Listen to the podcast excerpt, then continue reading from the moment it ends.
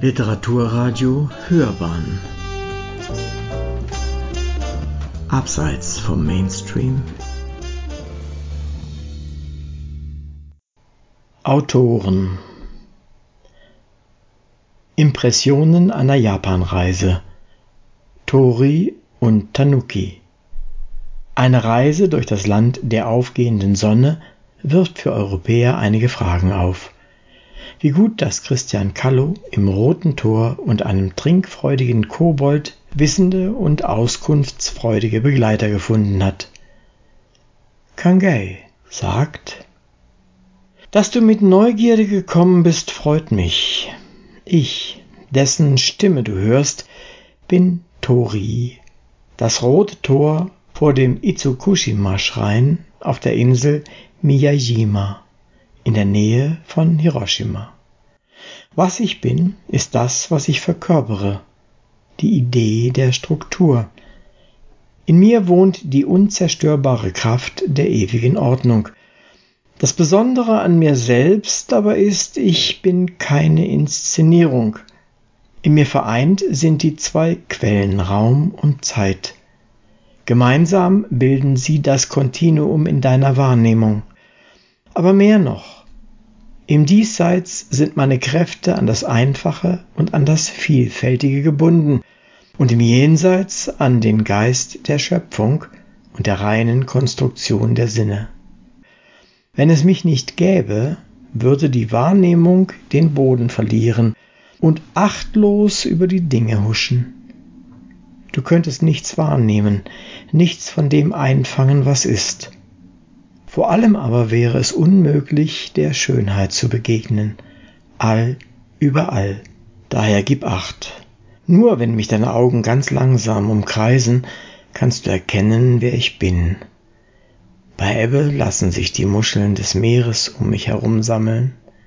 Bei Flut kannst du vom Ufer aus an meiner gleichförmigen Drehung teilhaben. Gehst du im Gleichmaß mit dem Blick auf mich gerichtet an mir entlang, verwandle ich mich mit jedem Schritt.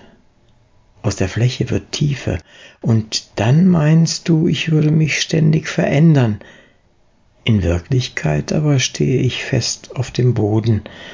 Die Bewegung entsteht nur in dir. Nur zum Schein tritt sie aus mir heraus. In Wirklichkeit jedoch geschieht dies alles um dich zum Tempel zu führen, in welchem der Geist unserer Kultur über die Zeit hinweg lebt. Aber lass mich dich, der du gerade mein Land mit den Augen deiner Kultur betrachtest und darüber reflektierst, auf den Wegen deiner Reise lenken.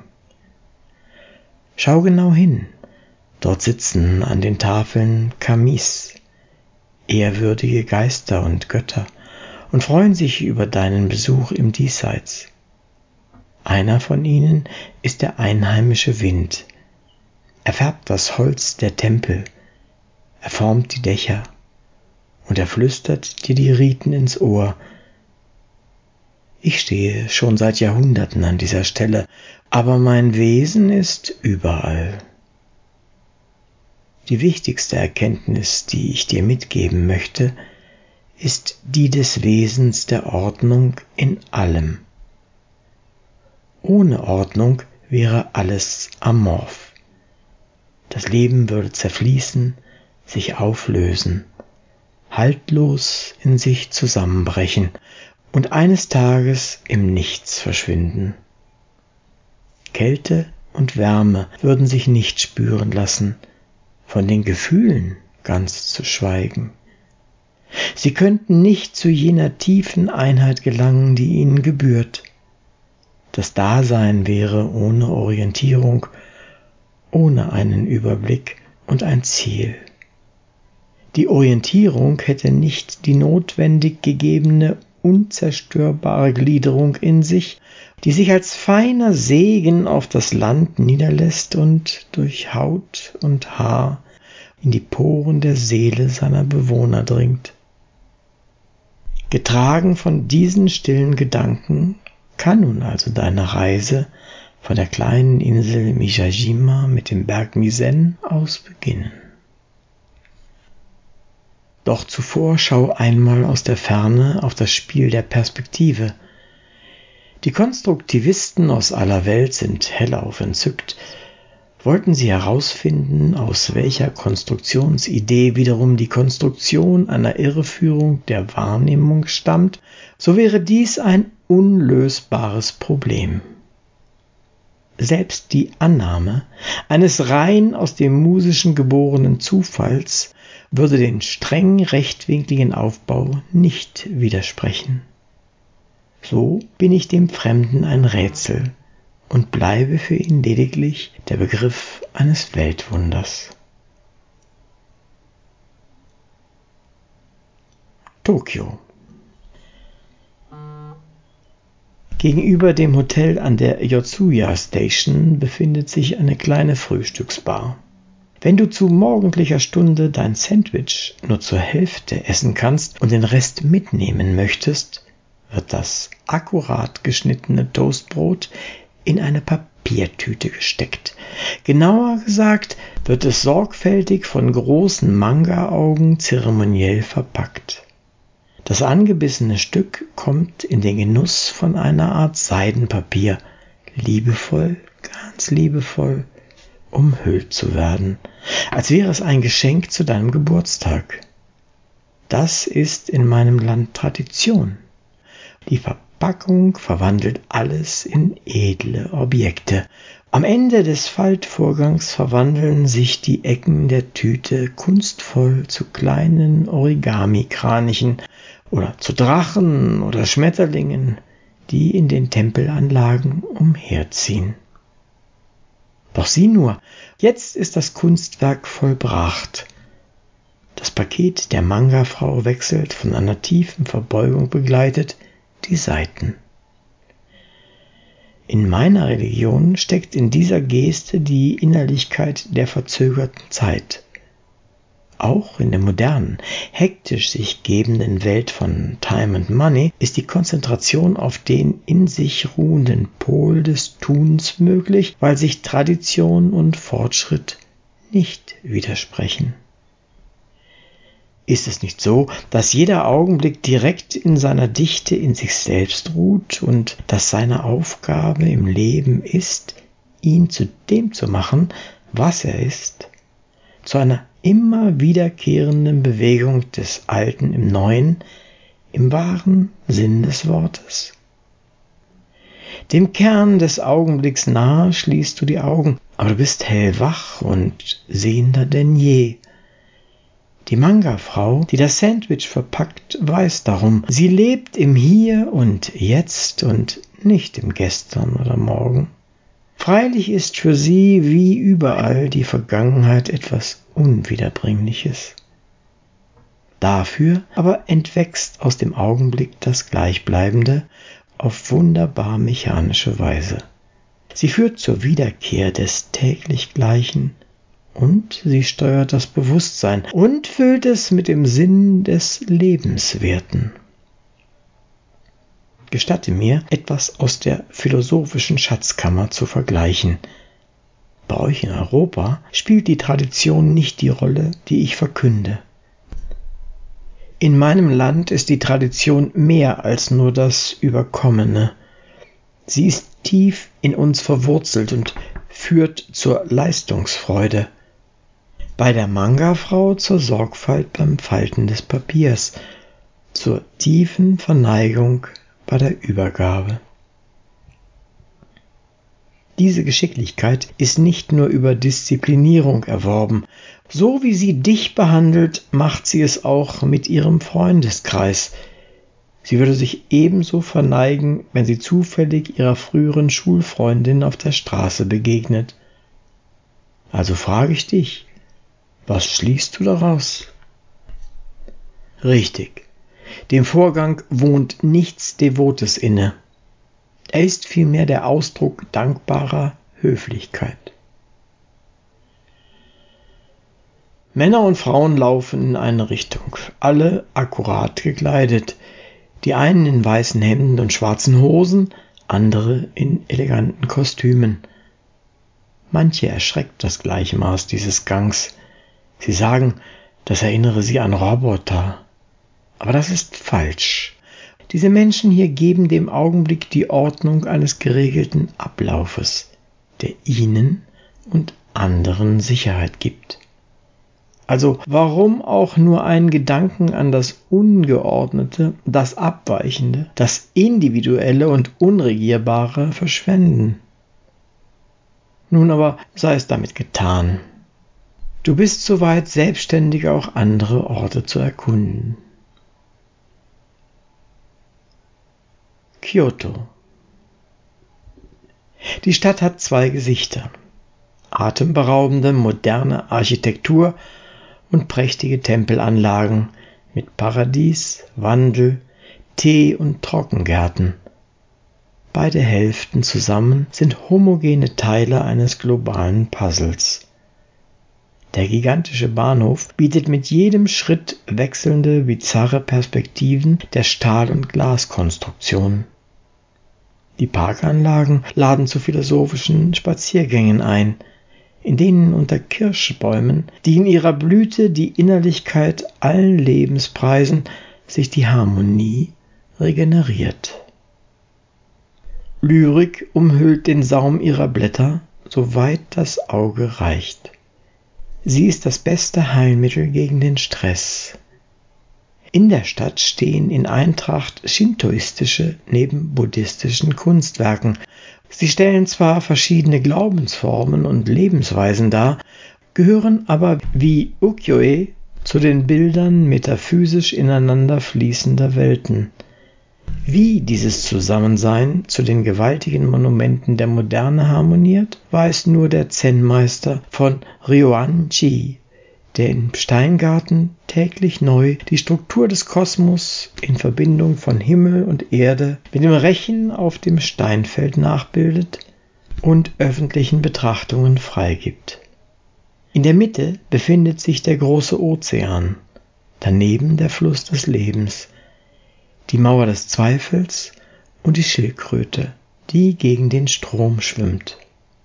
Daneben, in einem kleinen Raum, wird die Kunst der Kalligraphie gelehrt.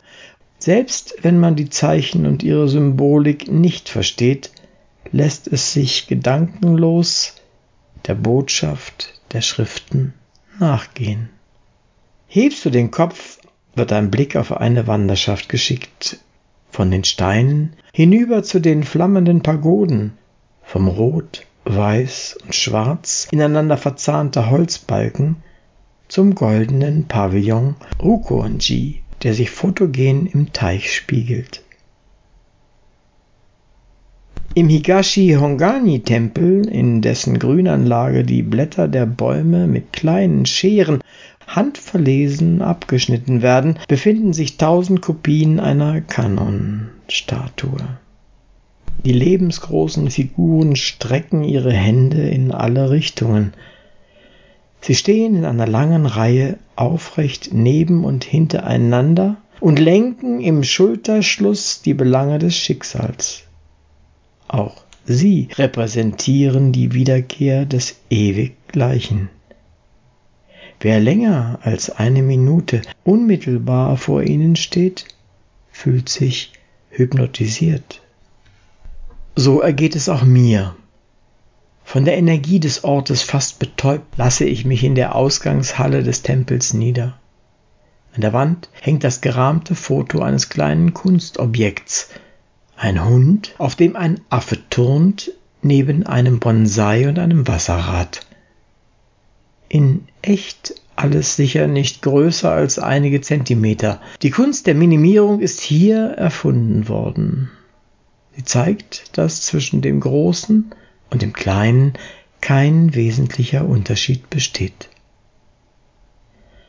Es dauert nicht lange, da setzt sich zu meiner Überraschung ein kleiner Tanuki neben mich. Normalerweise sitzt er als Tonfigur am Eingang von Lokalen, um die Gäste zum Trinken zu animieren. Der Tanuki, sagen die Leute, ist ein unerhörter Possenreißer und Trunkenbold, doch manche halten ihn auch für einen Schurken. Als ich ihm genauer ins Gesicht schaue, glotzt er mir ärgerlich auf den Kopf und meint, soll ich dir den klassischen Witz für Deutsche erzählen? Den vom Kuckuck in den Ampeln, der eines Tages einen Hai trifft? Ja und? frage ich. Der Kuckuck ruft Kuckuck und der Hai sagt Hai zu ihm. Bitte, was soll das? Nur ein Beispiel für eine unangebrachte Übertragung. Wie bitte? Man muss hinzufügen, dass Japan sich in der Öffentlichkeit besonders für blinde Menschen einsetzt, sagt er, während ich meinen Ohren nicht traue, weil der Kerl wie ein Lehrer spricht. Auf allen Wegen in und außerhalb von Gebäuden und Häusern, an Geländern und Griffen gibt es Markierungen für die Füße und Hände in Blindenschrift.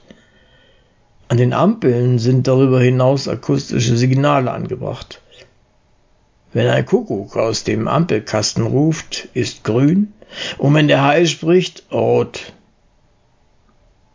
Ist ja gut so, aber darf man denn hier im Tempel Witze machen?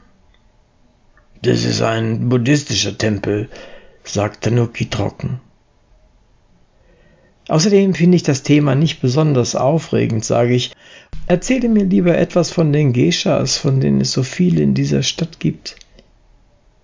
Er zögert etwas und meint dann, aber nur, wenn du mir einen Sake spendierst. Einen Sake? Okay. Ein Sake, rufe ich. Für diesen Igel da. Pass bloß auf, dass dir nicht noch mehr Haare ausfallen, spricht Tanuki wütend und zeigt mir seine Fingernägel. Man macht sich nicht über andere lustig. Der Tanuki sieht zwar aus wie ein Igel, hört das aber gar nicht gern. Schließlich aber drückt er dann doch etwas mürrisch die Funkklingel am Tisch. Bald darauf kniet sich eine junge Frau im Kimono vor uns auf den Boden und ruft mit nach oben gerichteter Stimme Hi. Wo bin ich denn jetzt, denke ich. Du bist in meiner Lieblingskneipe, sagt Tanuki und grinst wieder. Er kann Gedanken lesen. Heißer Reisschnaps für mich und den Herrn. Hi, sagt die Frau. Sake, hi. Sie hat alles verstanden. Nach den Highs bedient sie nämlich einen kleinen Funk-Laptop, ruft wieder Hi und geht rückwärts weg. Kurz darauf kommt eine andere mit dem Sake samt zwei Tässchen. Hi! Sie trägt im Gegensatz zu ihrer Kollegin eine gelb-grüne Schleife am Rücken. Geschickt gießt Tanuki mir und sich ein, hebt den Becher an den Mund und kippt den heißen Schnaps hinunter. Du trinkst lieber kaltes Bier, sagt er. Sollen wir Bier bestellen? Nein, nein, rufe ich, nicht hier und nicht jetzt. Tanuki nimmt noch einen. Und was ist nun mit der Geschichte der Geishas? frage ich vorsichtig, weil ich das Gespräch woanders hinlenken will. Sein Mund wird dünn wie die Nadelspitze des neuesten Shikansen-Modells, der als Nozomi Speed Needle Super Express gleich losdüst. Komm näher, sagt er. Das ist nichts für die Öffentlichkeit. Dann flüstert er mir alles ins Ohr. Ach so, sage ich. Ja, du liebe Zeit. Nein, sowas. Ist das wahr? Klar, sagt er. Steht wörtlich in den berühmten Kopfkissengeschichten der Hofdame Sai Shonangong aus dem späten zehnten Jahrhundert.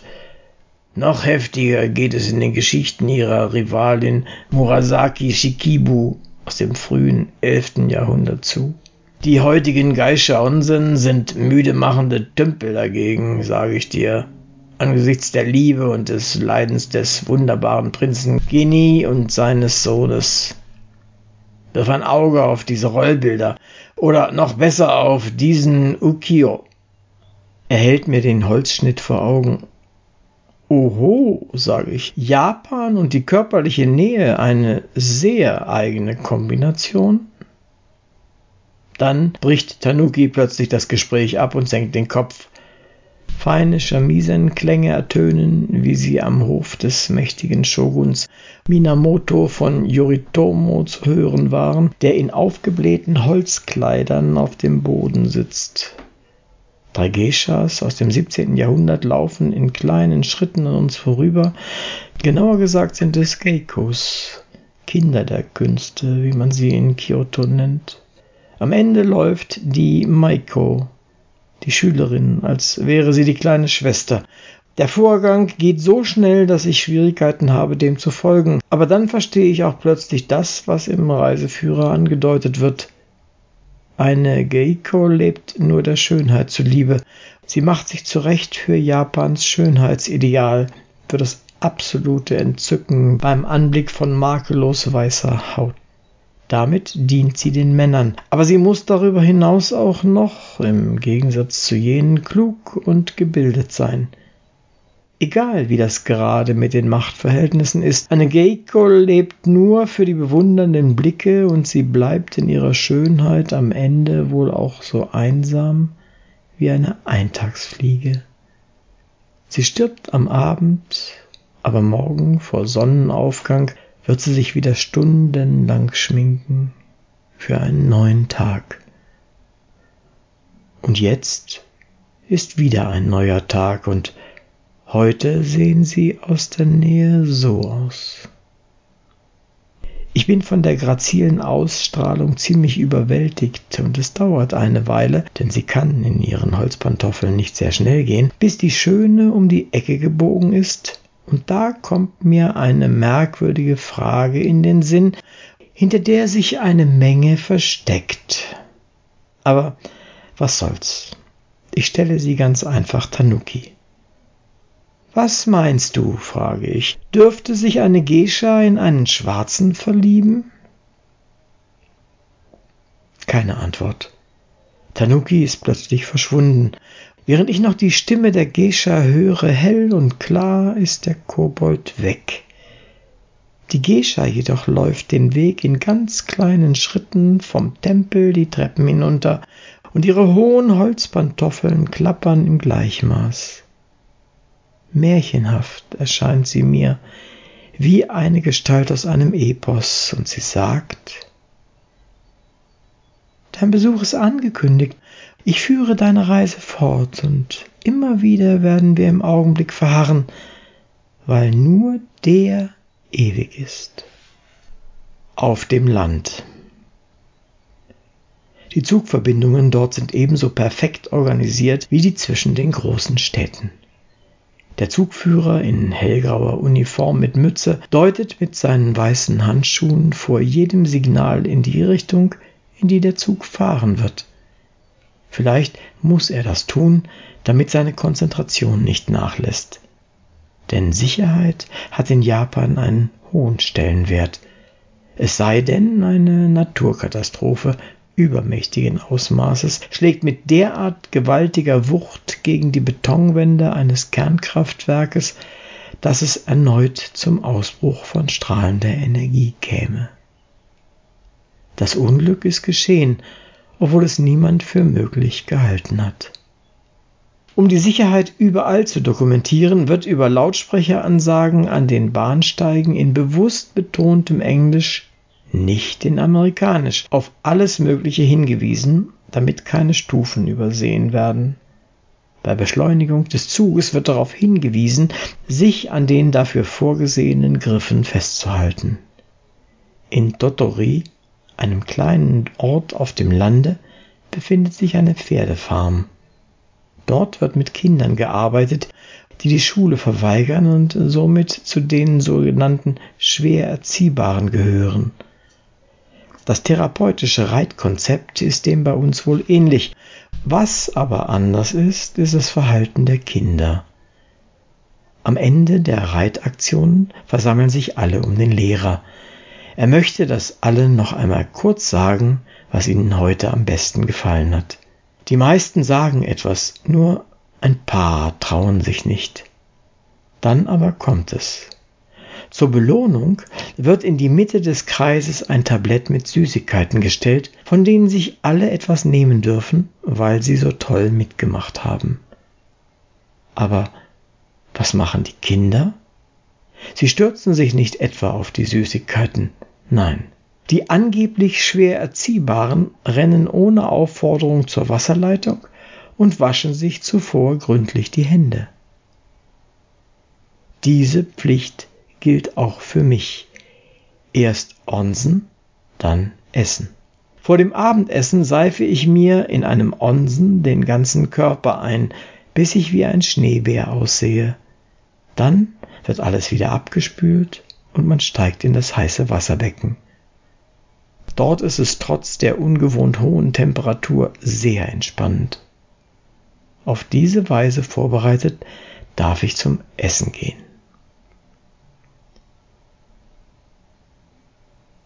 Hiroshima. Eine lebendige Stadt. Zwischen den Zeilen liegt die unsichtbare Strahlung. Kurz vor dem Ausgang des Friedensmuseums sind die Notizen von bekannten Persönlichkeiten der Politik und der Kirchen ausgestellt. Nur weniges kommt von Amerikanern.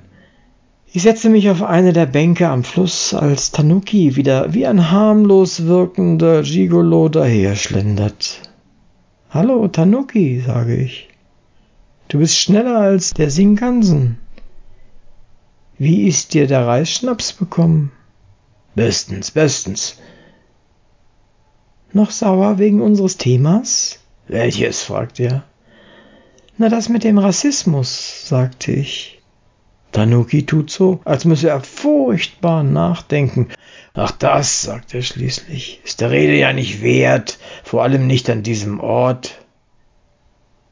Ich verstehe nichts. Du hast doch das rote Tor gesehen, sagt Tanuki und schmunzelt weise, und es hat zu dir gesprochen. Und darum dürftest du eigentlich wissen, wer durch dieses Tor geht, ob geistig oder real, wird durch die besondere Geometrie geglättet. Wie bitte? frage ich. Innerlich. Ich verstehe nicht. Gereinigt, sagt er, so wie das bei euren Griechen auch der Fall war. Ich mime nun den Überraschten. Apropos Katharsis, sage ich, und warum ist es eigentlich verpönt, sich in der Öffentlichkeit zu schneuzen, selbst wenn man einen Katar hat? Das tut man eben nicht, und Suppe schlürfen? Das tut man eben. Japan ist eine geschlossene Gesellschaft. Es sind die Regeln der Samurai, die das Blut zum Herzen treiben. Welche Regeln denn? Da verdreht Tanuki die Augen und verschwindet ganz plötzlich wieder wie eine sich auflösende Nebelschwade.